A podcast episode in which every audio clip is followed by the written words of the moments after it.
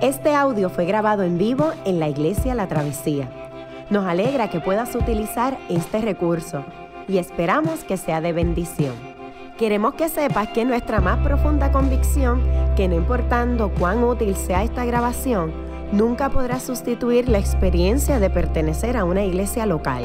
Sería un placer tenerte junto a nosotros en la travesía, pero de no poder ser así, nos gustaría ayudarte a encontrar una congregación donde puedas pertenecer y servir. Una vez más, nos alegra que puedas utilizar este recurso.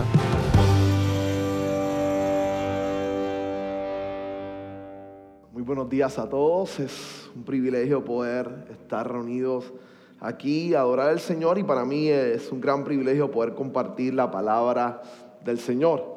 Este, hoy es un día de bastante desafío, iniciamos una nueva serie de sermones y eso siempre trae a la primera persona que va a predicar un poco de presión, este, específicamente con, con la idea de poder trabajar con los elementos introductorios.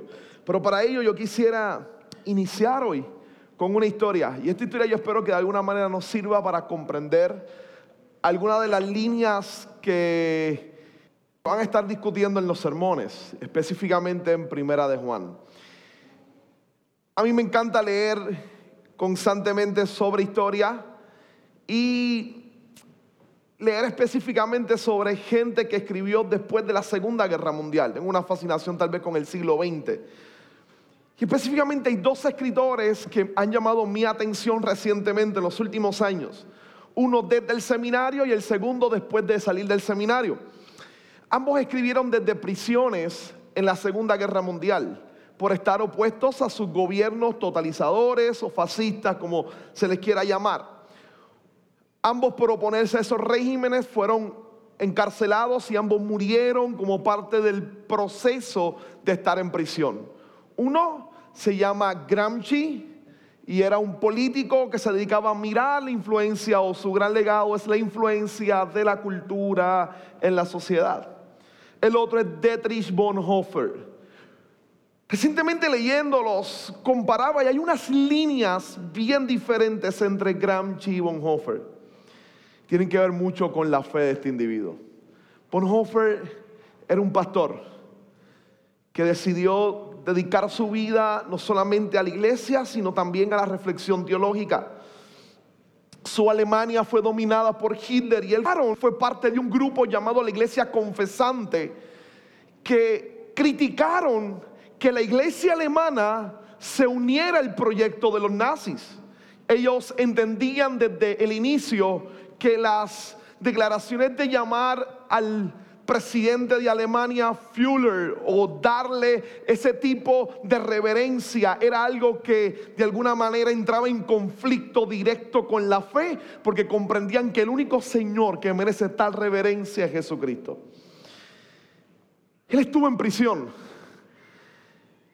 porque fue parte de una conspiración para quitar a Hitler del poder. Así que fue parte de una conspiración para sacar a Hitler del poder y el espionaje nazi los toma, los lleva a él, lo encarcela y desde prisión empieza a redactar una serie de cartas que han sido publicadas como las cartas desde la prisión y en ellas tiene un, un intercambio epistolar con su novia, con la cual eventualmente se iba a casar. Él muere unas semanas antes de la fecha de la boda, lo ejecuta, los nazis lo ejecutan.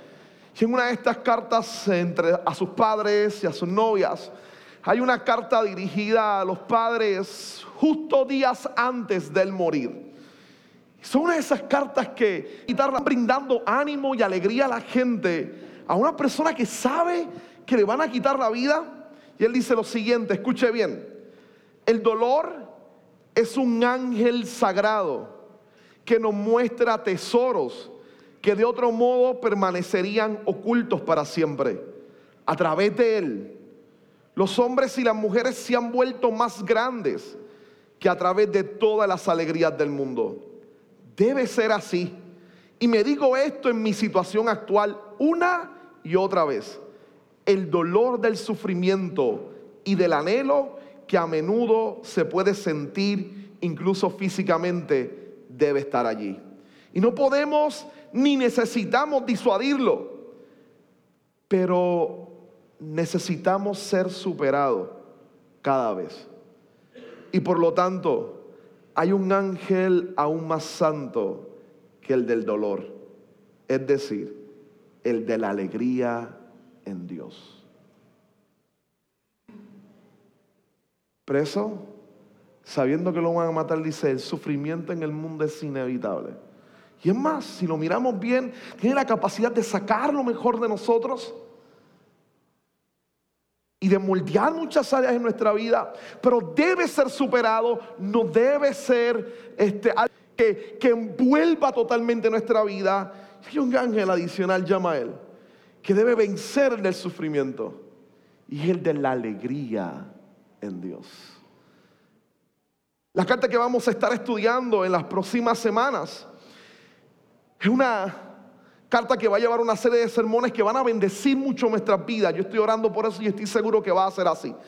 Primeramente porque están basadas en Primera de Juan. Y Primera de Juan es una especie de carta homilía. Y por homilía me, me, refiero a una especie de predicación. Tiene una serie de sermones incluidos en la carta. Así que tiene ese fluido de alguien que usa retórica para poder llamar la atención de su congregación.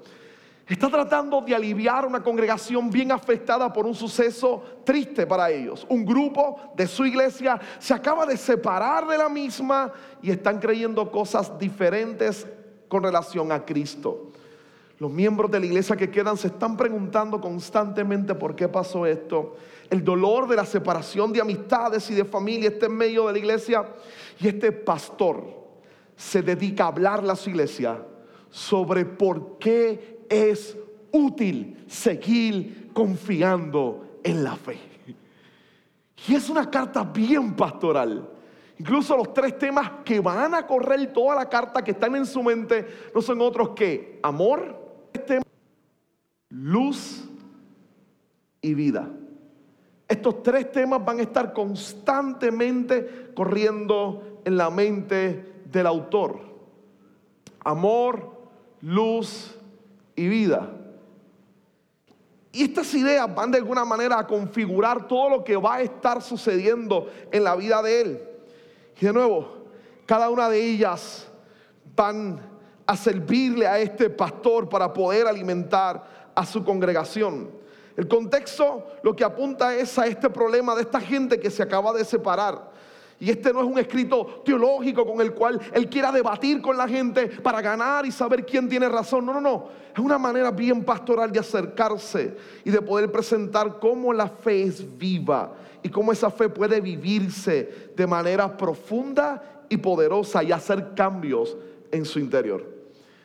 Y vamos a ver aspectos sobre qué significa que Cristo sea encarnado, la naturaleza de su perdón, la realidad de permanecer en la fe, lo que implica vivir en comunidad. Y va a tener una serie de aspectos relacionados a esos tres grandes temas. Luz, relacionado a verdad, amor, relacionado a comunión y relación y vida, porque va a plantearse la realidad de la vida eterna que podemos vivirla aquí y ahora.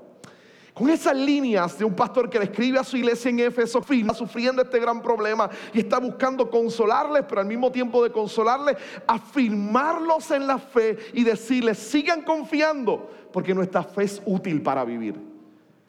Realmente nos ayuda en la vida.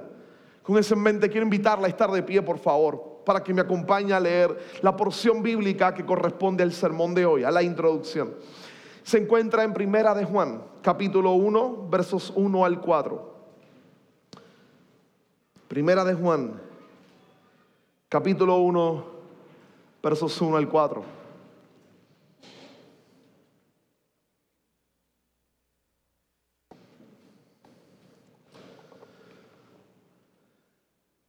Demos la palabra del Señor en el nombre del Padre, del Hijo y del Espíritu Santo. Amén lo que ha sido desde el principio, lo que hemos oído, lo que hemos visto con nuestros propios ojos, lo que hemos contemplado, lo que hemos tocado con las manos. Esto lo anunciamos respecto al verbo que es vida. Esta vida se manifestó, nosotros la hemos visto y damos testimonio de ella. Y les anunciamos a ustedes la vida eterna que estaba en el Padre y que se nos ha manifestado. Les anunciamos lo que hemos visto y oído, para que también ustedes tengan comunión con nosotros. Y nuestra comunión es el Padre con su Hijo Jesucristo. Les escribimos estas cosas para que nuestra alegría sea completa. Amén. Puede tomar asiento.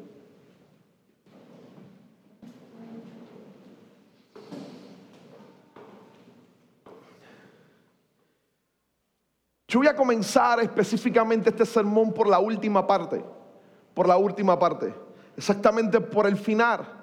Y creo que el apóstol nos va a decir constantemente, o el escritor de, esta carta, el escritor de esta carta nos va a decir constantemente que la fe cristiana es una fe que se vive y que vivirla produce alegría. Y esa expresión al final es importantísima, porque nos está hablando de que la vida cristiana tiene esencialmente esa capacidad, la capacidad de producir en nosotros alegría, de producir podamos disfrutar genuinamente la vida. Así que esencialmente mi idea hoy es esta, y esta es mi idea principal, y quiero trabajarla desde ahora y mirarla después al final. La alegría se fundamenta en Jesús y se cultiva en comunión con Dios y otros. Vamos a tomar el último verso y lo primero que vamos a tratar de definir es por qué al escritor de la carta hablarles de la fe le produce alegría. Y porque en otros pasajes también va a apuntar hacia la alegría. ¿Qué es la alegría o el gozo al cual Él se representa? Y vamos mirar el fundamento de la alegría. El fundamento de la alegría, que es Jesús y la manera de cultivar la alegría que es la comunión. Y esto es sumamente importante porque para la escritura la alegría no es algo que yo consigo por mí mismo como todas las bendiciones producidas por Dios. Es algo que Dios inicia dentro de mí y que me capacita para poder entonces cultivarla. Así que la alegría es algo tanto pasivo que Dios brinda, pero también es algo activo, es algo que yo empiezo a cultivar desde que el Señor coloca ese sentido de alegría en mi corazón. Y hablando de alegría, yo quiero comenzar con la primera parte y cuando miraba, esta semana ha sido una semana donde he reflexionado sobre este sermón en, en mi carácter personal. No ha sido mi semana más alegre. Inclusive he tenido que batallar con momentos donde me he mirado adentro y he dicho, ¿qué pasa? Me siento sumamente desanimado, totalmente este, medio angustiado y con mucha ansiedad. He empezado a mirar rasgos de ansiedad bien fuertes en mi vida con los cuales tengo que trabajar. Y estaba en mi casa pensando sobre eso. Eran eso como de las 6 de la tarde y estaba enfuscado con mi teléfono y me di a con mirar algunas fotos. Y de repente mientras estoy mirando una de las fotos, miro una en particular. Y es esta foto. Esa es mi chica. Y literalmente es la alegría de mi casa. Este, cada uno de mis hijos tiene un carácter bien particular y nosotros superamos tal vez leer un poco a Génesis y Gabriela ha sido y está haciendo un desafío. Estamos en una temporada de descifrar a Gabriela, descifrarla y entenderla. Le voy a contar algo súper interesante. Yo, yo la dejo en la escuelita y está empezando la escuela por primera vez, así que yo la dejo en la mañana. La maestra se la lleva, y yo comienzo a orar fuertemente y interceder por los maestros. Para que Dios les bendiga abundantemente. Entonces hay toda una ansiedad de querer controlarle a ella y, en ese momento cuando estoy este, mirando esta foto, ella aparece y se mete debajo de mis piernas y pone la cara entre el celular y yo y simplemente tira esa misma sonrisa.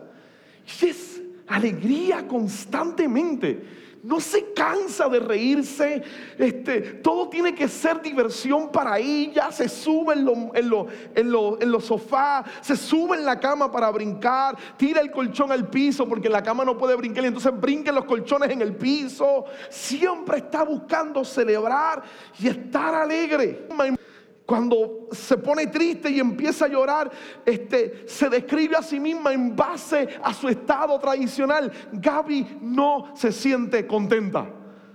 De alguna manera ella sabe que su estado natural es estar todo el tiempo alegre. Los días por la tarde que estoy en la oficina, que no puedo ir a buscarla, busca a mi mamá, yo la busco en la casa de mi, de mi mamá. Y le dije a mami, cuando la vayas a buscar, le preguntas a la maestra cómo se está portando. Y en estas dos ocasiones ha sido súper interesante porque se la dan. Y recuerdo uno de los días que le dijo, mamá, aquí, abuela, aquí está la camisa de ella, está totalmente mojada. Porque nosotros llamamos a todos los niños adentro cuando empezó a llover, que estaban en el patio, y ella no escuchó y se quedó jugando. Como si nada, mojándose. Nosotros la regañamos, le explicamos que eso no se hace, y al día siguiente la llevo y la, mamá, la maestra casi me regaña. No hagas eso. Ella está en todo un proceso de adaptación. Nosotros no nos molestamos porque realmente no fuimos directamente a donde ella. Y le dijimos, estén tranquilos, no la comparen con Génesis, esta ansiedad de padre que uno fracasa todo el tiempo. No la comparen, ella tiene su carácter y nos hace el día. Yo sé lo que eso significa. Nos hace el día. Siempre tiene un comentario que nos tira a reírnos y no podemos hacer nada más. En ese espacio, después de esa tarde a las seis con mi nena riéndose, mi reflexión fue, ¿por qué yo he perdido la alegría? ¿Por qué no me he dado cuenta que poco a poco he ido perdiendo la alegría? Y cuánto el hecho de no buscarla y vivir y reconocer la alegría puede afectar profundamente mi vida. La fe cristiana produce alegría. Produce alegría. Y eso es algo que debemos rescatar. Es algo que debemos mirar y que debemos tomar. Si algo caracteriza la fe en el pueblo caribeño, es la alegría, es la celebración. Y hay espacio en la vida cristiana para reconocer la alegría. Si ese es mi primer punto, la idea de la alegría y el goce. Y miren lo que, y no, déjenme culminar con la última porción del verso, porque yo creo que aquí es donde Juan está explicando las razones del escribir. Y él dice, les escribimos estas cosas para que nuestra alegría, y se está refiriendo en el nuestra, no solamente al anciano que está escribiendo, no solamente al líder que está escribiendo, sino que se está refiriendo en esencia a la comunidad completa. Él se, eh, se involucra dentro de ello. Le dice, yo le he escrito estas cosas para que nosotros nos alegremos y esa alegría se complete. ¿Y de qué cosas se está hablando en este pasaje de contexto? En lo que vamos a mirar ahora. En Jesús, en la verdad de Jesús y en la verdad de la iglesia. Así que estas dos grandes doctrinas para este pastor no son cosas esotéricas o abstractas, son sumamente concretas que tienen que ver con la vida que vivimos. Y un llamado y dice, esto produce en nosotros alegría. No hay mejor apología contra los que se han ido de nosotros y dicen que lo que nosotros estamos enseñando no es correcto. No hay mejor apología que simplemente que ustedes se den cuenta que la fe verdadera produce alegría y gozo. Y eso es sumamente extraordinario. Ahora, ¿qué es la alegría? ¿Qué es la alegría? Hay una conversación genial que estaba escuchando sobre dos de los profesores de la Universidad de Yale en, teología, de la parte de teología de Yale. Uno es Miroslav Wolf, que es el croata que está a mano izquierda de ustedes. Y él empieza a explicar lo que es la alegría. Y él dice estas palabras que resultan ser sumamente interesantes. Dice, alegría es algo bueno que ocurre dentro de ti que afecta la manera en que consideras y ves lo bueno y lo que está fuera de ti. Dice, la alegría es algo que ocurre dentro de ti, que tiene un impacto directo en la manera en que tú ves lo que está fuera de ti. Y lo compara con, la, con el entretenimiento, lo compara con esa alegría momentánea llamada entretenimiento y le dice, mira, es diferente al entretenimiento, porque el entretenimiento es pasajero, no nace desde el interior. La alegría es algo que Dios pone en tu interior que afecta la forma en que tú te relacionas y comienzas a ver las cosas. Hofer estaba preso en una celda. El trato era pésimo. Lo mueven a un campo de concentración antes de quitarle la vida. Y en el campo de concentración escribe y dice, el dolor es necesario, pero tenemos que superarlo. Y lo único que lo supera es la alegría en Dios. No hay nada en lo externo a Él que pueda causarle alegría. Él tiene que reconocer que la fuente profunda de su alegría es el Señor. Pero ¿qué tal si pensamos en eso un instante? Este hombre está escribiendo no en una fiesta, no en un cumpleaños, no en un día de reconocimiento, está escribiendo en un momento de aflicción. El pastor que está escribiendo primera de Juan no está escribiendo en un momento de celebración, no está escribiendo en un momento de reconocimiento, está hablando y escribiendo a la iglesia en un momento de crisis y de problema y reconoce que hay una fuente de gozo y alegría que nos permite vencer las adversidades de la vida. Ahora, la gran pregunta a la hora de explorar esa idea del gozo, de la alegría, de ser alegres, de que el gozo ilumine y alimente nuestro ser, es preguntarnos, ¿qué tiene que ver el gozo? Los momentos de, de dolor, de aflicción. Si lo hacemos más concreto para nosotros, ¿qué tiene que ver el gozo? con esta semana que tú has pasado. Tal vez algunos de ustedes se sientan como yo, sentado en mi casa diciendo, ¿dónde está el gozo y alegría? Porque lo que estoy mirando simplemente es tristeza y pesimismo. ¿Cuándo fue la última vez que te sentiste sumamente alegre? Que entraste en conciencia de la alegría. Es más, déjame ser más directo. ¿Cuándo fue la última vez que te sentiste alegre? por lo que Jesús ha hecho en tu vida, que esa alegría hizo que empezaras a mirar las cosas radicalmente diferentes. ¿Qué específicamente son tus contrincantes a esa alegría? ¿Es el temor? ¿Es la ansiedad? En nuestra sociedad llena de ansiedad son los cambios que puedes empezar a experimentar recientemente que puedan causar miedo. ¿Cuáles son los, que, los detonantes que tratan de robarte la alegría y robarte el gozo? Miroslav Bolde está preguntando o entrevistando en esta imagen a William James Jennings, otro de los profesores de teología de Yale. Y le pregunta a su colega y amigo, ¿qué es alegría para ti? Jennings tiene una respuesta genial. Dice lo siguiente, escuche bien.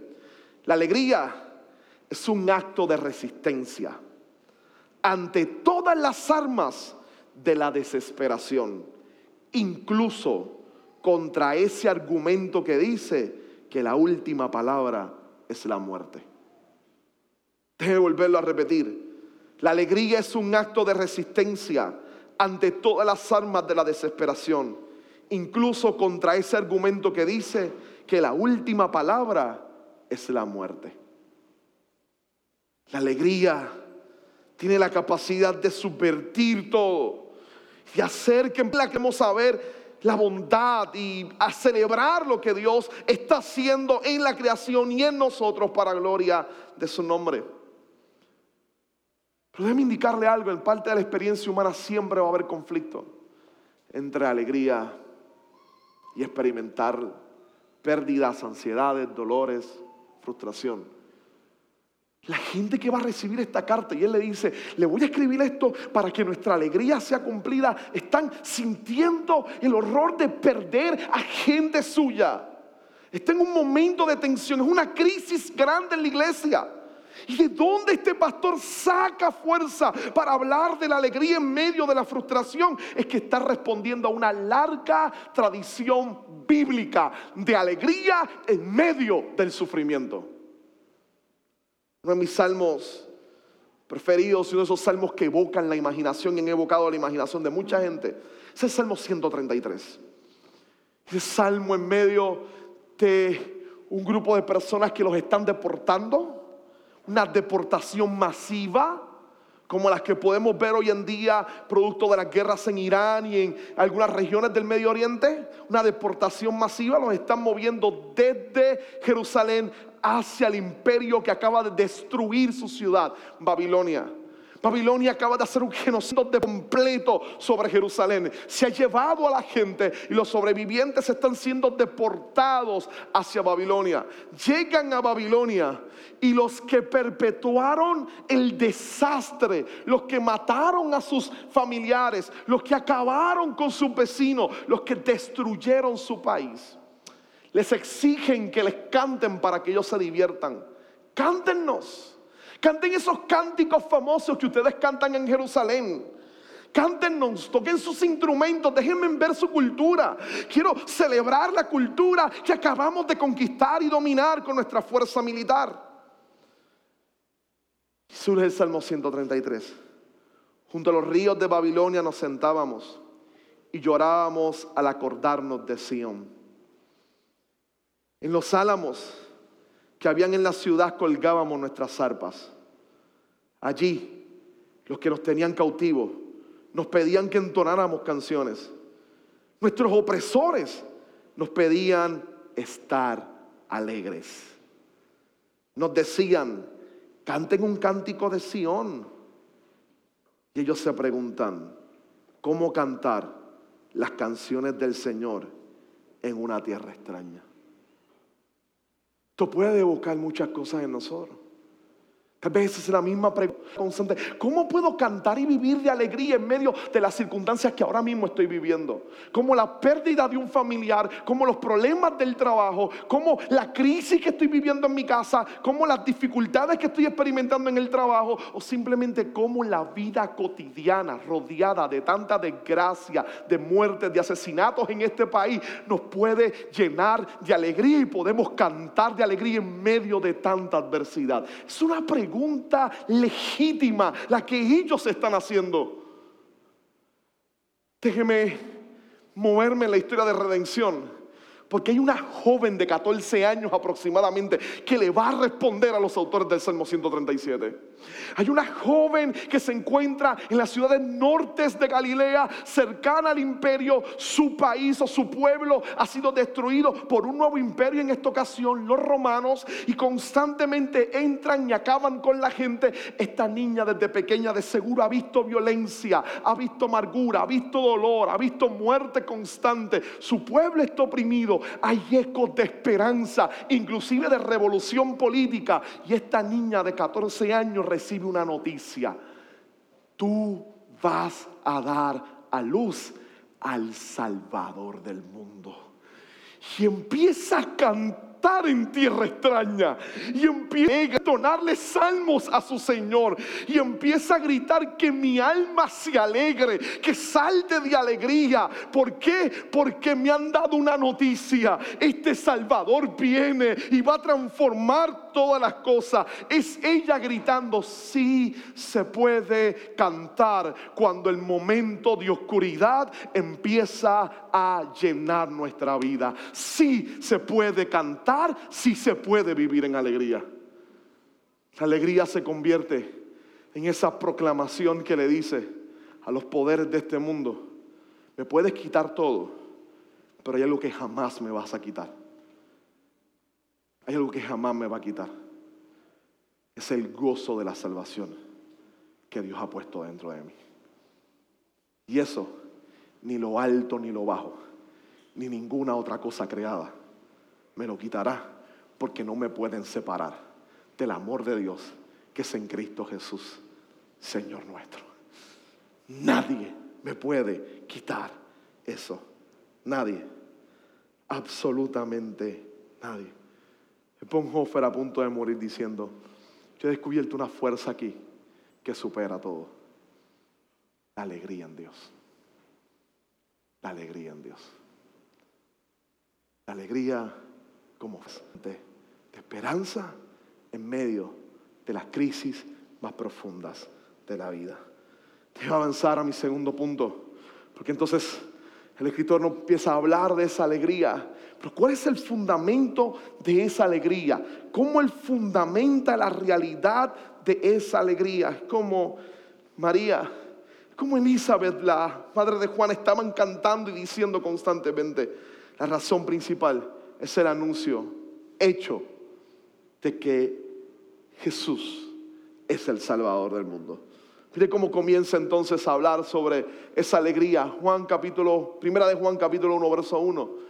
Lo que ha sido desde el principio, lo que hemos oído, lo que hemos visto, lo que nuestros propios ojos, lo que, lo que hemos visto con nuestros propios ojos, lo que hemos contemplado, lo que hemos tocado con las manos. Esto les anunciamos respecto al verbo que es vida. El pastor se sitúa en una posición de, autoridad, pero al mismo tiempo de, seguridad y le está brindando seguridad a su gente. Y le dice, ¿sabe? La fe nuestra es una fe que, en la cual yo fui testigo. Yo pude ver, yo pude escuchar, yo pude tocar aquel que caminó por Galilea haciendo milagros, aquel que murió en la cruz y aquel al que el tercer día resucitó. Yo soy testigo de que nuestra fe es bienestar y mi vida es testimonio de que esa fe produce alegría y bienestar.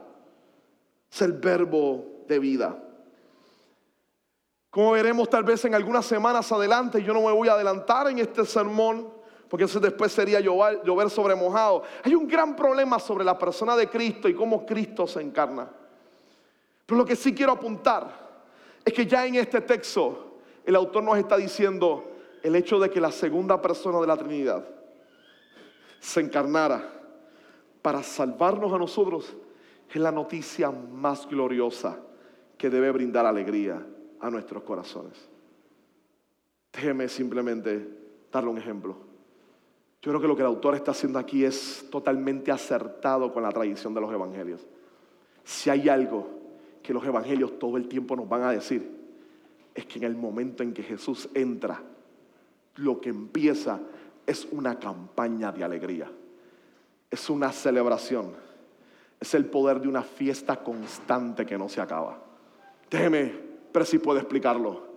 Nace y el primer anuncio de los primeros pastores es casi un concierto celestial. El cielo se abre y los mejores cantantes del cielo empiezan a entonarle a los seres humanos. Ya no son los seres humanos entonándole al cielo, es el cielo cantando y anunciando el nacimiento del Hijo de Dios. Osana en las alturas, paz a los hombres de buena voluntad. Ha nacido en la ciudad de David un Salvador que es Cristo el Señor. Alégrense, vayan a adorarlo. Hay toda una celebración. Corren al humilde hogar y hay toda una celebración. No solo eso, es que cuando Jesús comienza su ministerio, lo que hace es empezar a producir celebraciones, lugar tras lugar donde llevaba.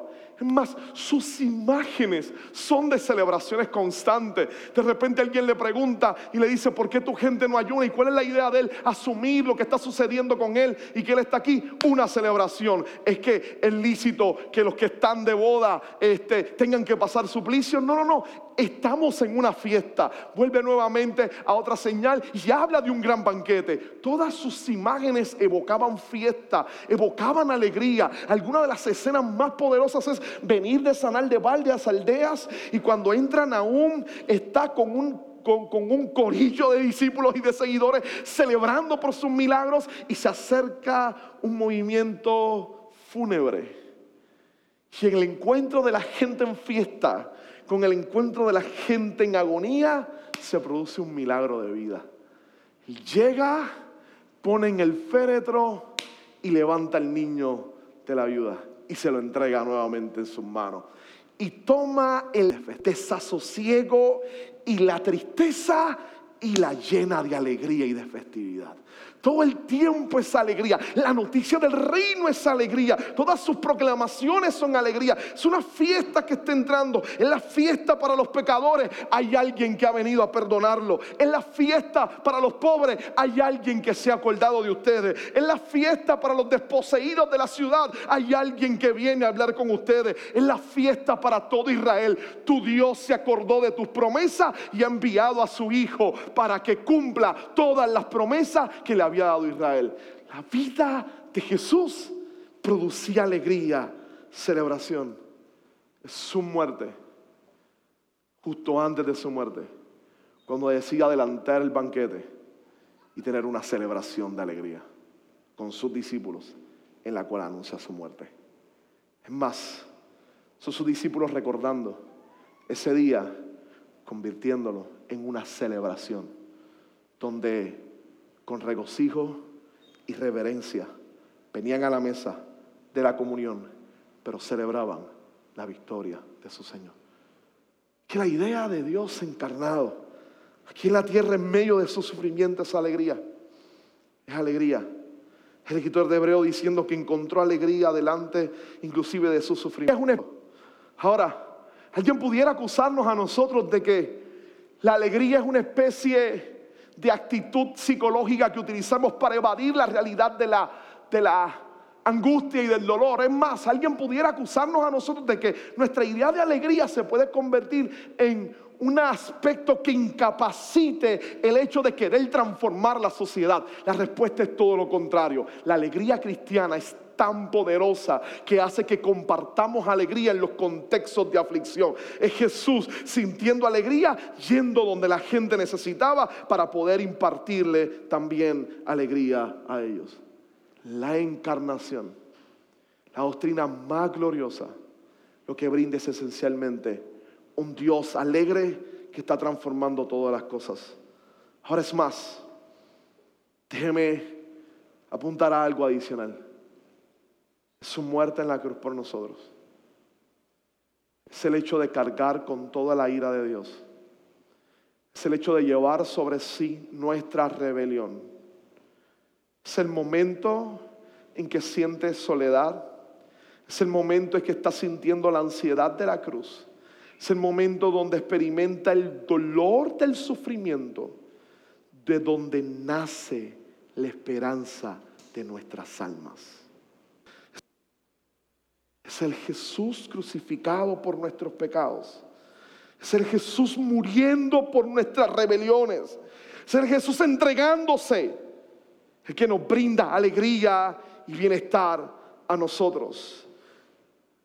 Es el escritor de, esta carta hablando exactamente del evento de, de Jesús y de su vida, diciendo, esta vida, segunda persona de la Trinidad, se manifestó, el que vimos, el que tocamos, el que escuchamos, Jesús se manifestó. Nosotros lo hemos visto y damos testimonio de ella y les anunciamos a ustedes la vida eterna que estaba con el Padre y que nos ha manifestado.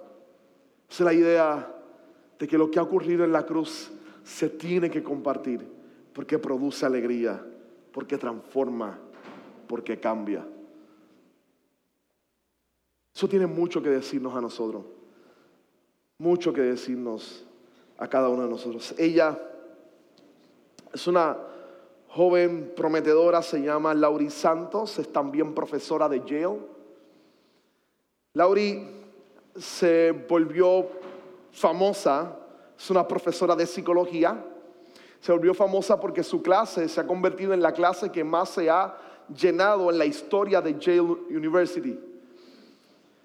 Habían listas de todo, era, la gente tuvieron que moverla a uno de los salones más grandes de la universidad, a todo un anfiteatro completo. Había más de 300 estudiantes matriculados, no solo de la escuela de psicología, sino de otras facultades. Todos querían coger clase con esta muchacha. ¿Qué clase daba ella? Que todo el mundo en Yale quería tomarla.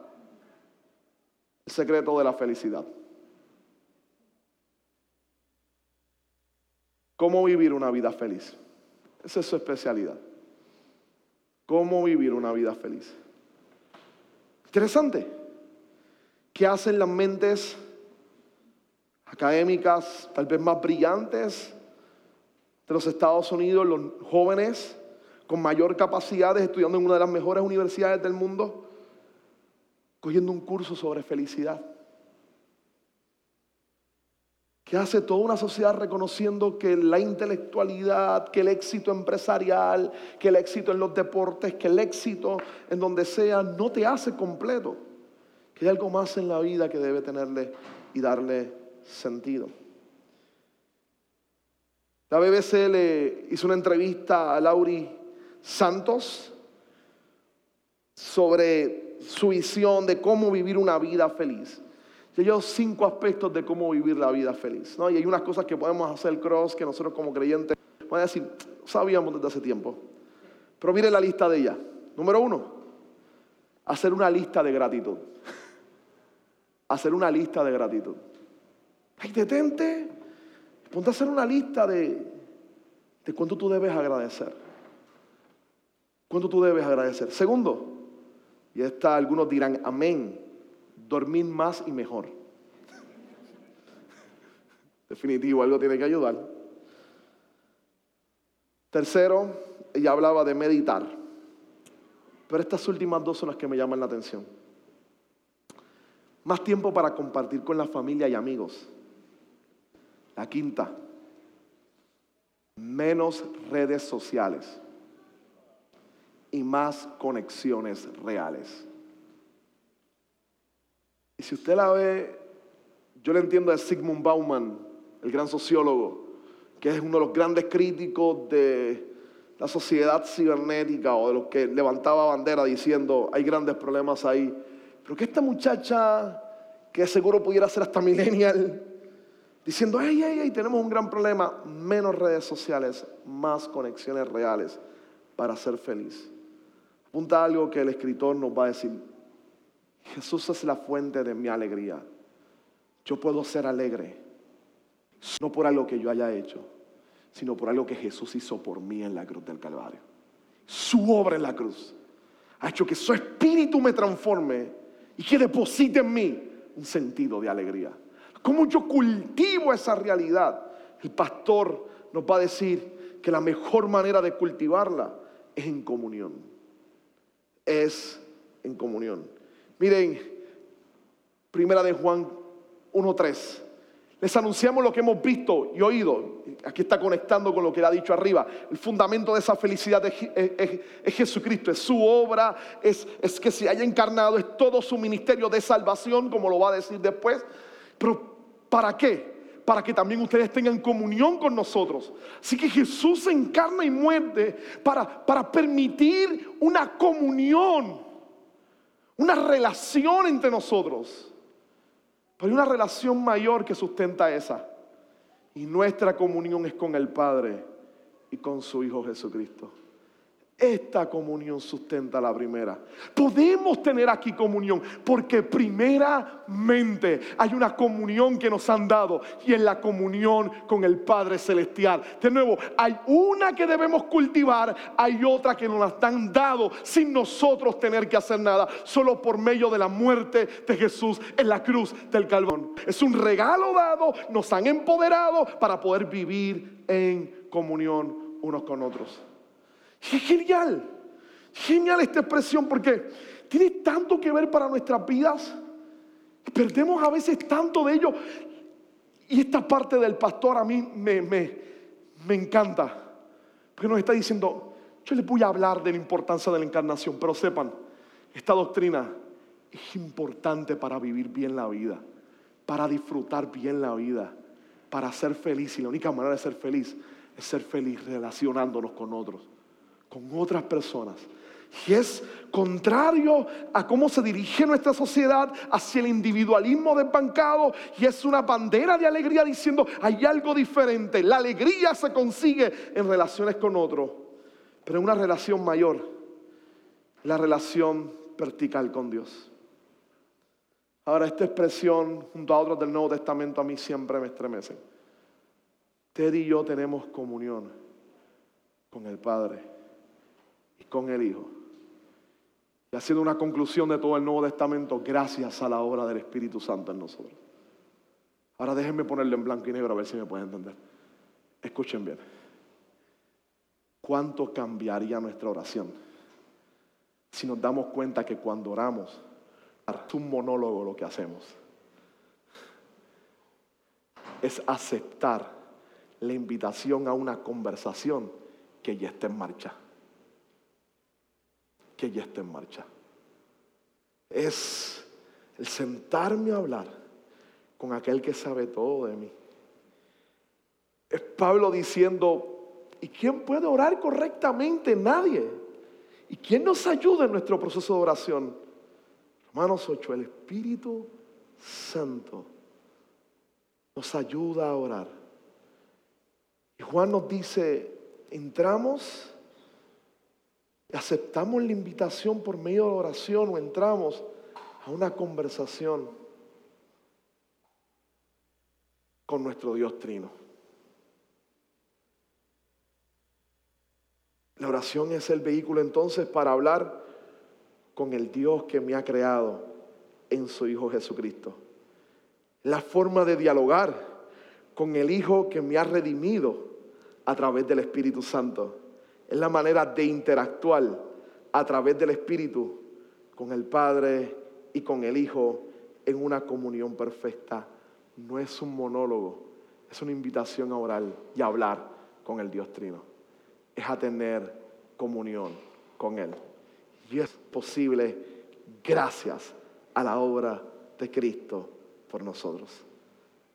Y esa comunión, esa restauración de esa comunión con el Padre, nos permite tener comunión unos con otros. Unos con otros. Exactamente lo que planteamos aquí luego de la confesión de pecados. Es exactamente lo que planteamos aquí. Luego de confesar nuestros pecados, de recibir la palabra de perdón y de pasarle la paz a los demás.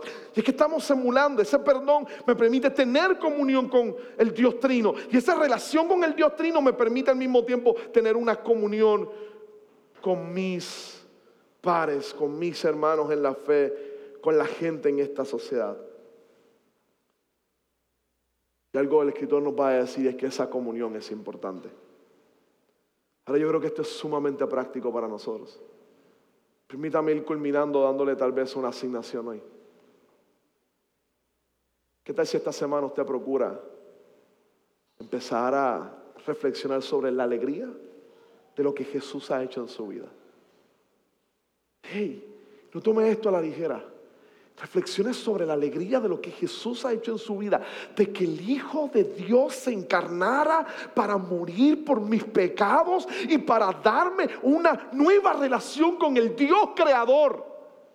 Y en la medida en que usted vaya pensando en eso, busque formas de cultivar más esa alegría. Y el escritor nos dice, ¿cómo la cultivas? La cultivas desarrollando cada día más una relación con tu Padre Celestial. ¿Qué tal si decide empezar a ver la oración como una conversación y pasar más tiempo de relación con Dios en esta semana? De manera intencional. Es más, ¿qué tal si baja el consumo de su celular? ¿Qué tal vez, tal vez si baja la entrada a sus redes sociales? Esto se va a sonar extraño, pero ¿qué tal si hace un ayuno de redes sociales? Y está un tiempo sin ellas. Y el tiempo que pasa en redes sociales lo dedica a relacionarse con otros, a hablar con otros, a compartir con hermanos, a invitar a alguien de la iglesia a tomarse un café, a hablar con aquel que tradicionalmente no habla, a llamar a aquel que tradicionalmente no, no llama. ¿Qué tal si de manera intencional nos comenzamos a relacionarnos más y a hacer amistades que nos ayuden a crecer? que nos ayuden a crecer. Tú necesitas de esa gente que está a tu lado para poder crecer en la fe y para poder experimentar felicidad. Y esta carta te lo va a estar diciendo de manera constante. En todo momento. Es más, va a ser más directa en algunos casos, pero no quiero dar spoiler de la misma, para no quitarle la alegría a los predicadores que vienen después de mí. Tiene muchos elementos de volver a repetir esto. Su objetivo final es que esto produzca alegría en nosotros se puede ser alegre, vencer la ansiedad, el dolor y la aflicción. Se puede. ¿Cómo? Por lo que Cristo hizo en nuestros corazones. Se puede. ¿Cómo? Porque nos ha invitado a disfrutar de la comunión con el Dios Trino. Se puede. ¿Cómo? Cultivándola en nuestra relación unos con otros. Vuelvo a cerrar. Después de esto, creo que hace más evidente las palabras de Bonhoeffer. Escúchelas nuevamente.